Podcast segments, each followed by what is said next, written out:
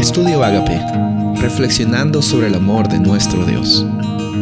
El título de hoy es El afán y las luchas de los que guardan la ley. Segunda de Crónicas 31, 20 y 21. De esta manera hizo Ezequías en todo Judá, y ejecutó lo bueno, recto y verdadero delante de Jehová su Dios. En todo cuando emprendió en el servicio de la casa de Dios, de acuerdo con la ley y los mandamientos, buscó a su Dios, lo hizo de todo corazón y fue prosperado.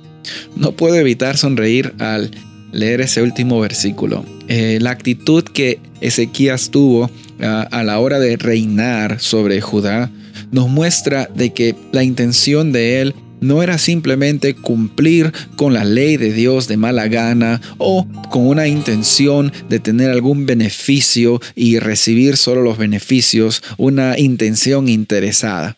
La intención por la cual Ezequías hizo lo recto fue porque de corazón quería tener una experiencia cercana con Dios. Cuando tú estás guardando la ley simplemente como un fin en sí mismo, porque estás considerando que cuando llenes esos casilleros, pongas el checkmark, el que ya cumpliste esa parte, vas a recibir una bendición o vas a recibir algo material, estás totalmente equivocado.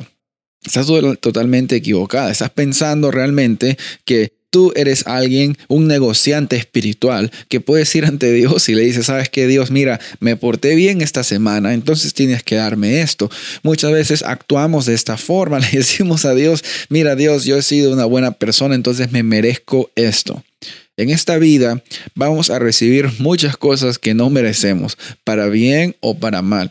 Para bien por la gracia de Dios y para mal porque en este mundo estamos en un mundo lleno de pecado, lleno de injusticias, lleno de cosas que incluso hasta entre comillas lo más buenos pasan por cosas malas. No sé si te ha pasado a ti, si le ha pasado a alguien que conoces, pero la realidad es de que hay luchas en esta vida que van más allá de lo que es justo, de lo que tú crees que mereces recibir.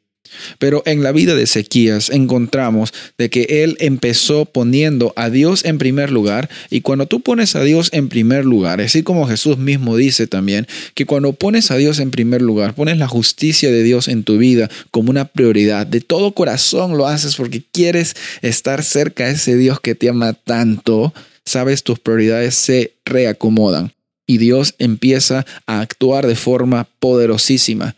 El afán no va a desaparecer, las luchas no se van a desvanecer. Sin embargo, cuando estás caminando en los caminos de Dios, en los que Él te pone pavimentado para que Él pueda actuar de forma increíble en tu vida, vas a darte cuenta de que tú puedes llegar a recibir bendiciones y hacer de bendición para las personas que están alrededor tuyo. No es complicado, Toma mucho esfuerzo, pero no es complicado, porque nunca se ha tratado de lo que tú y yo podemos poner en la mesa. Siempre se ha tratado de lo que Dios da, Dios dio y Dios dará en nuestras vidas.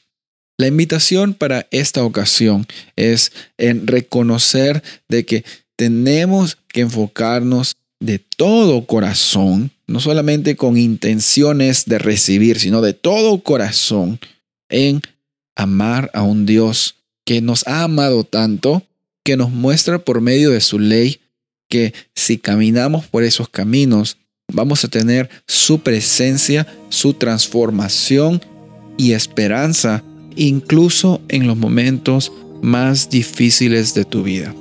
Ese llamado entonces es a aceptar, a amar a Dios y a vivir no con interés, sino con la necesidad de que cada respirar que tenemos hoy día y en lo que resta de nuestras vidas es porque tenemos a un Dios maravilloso.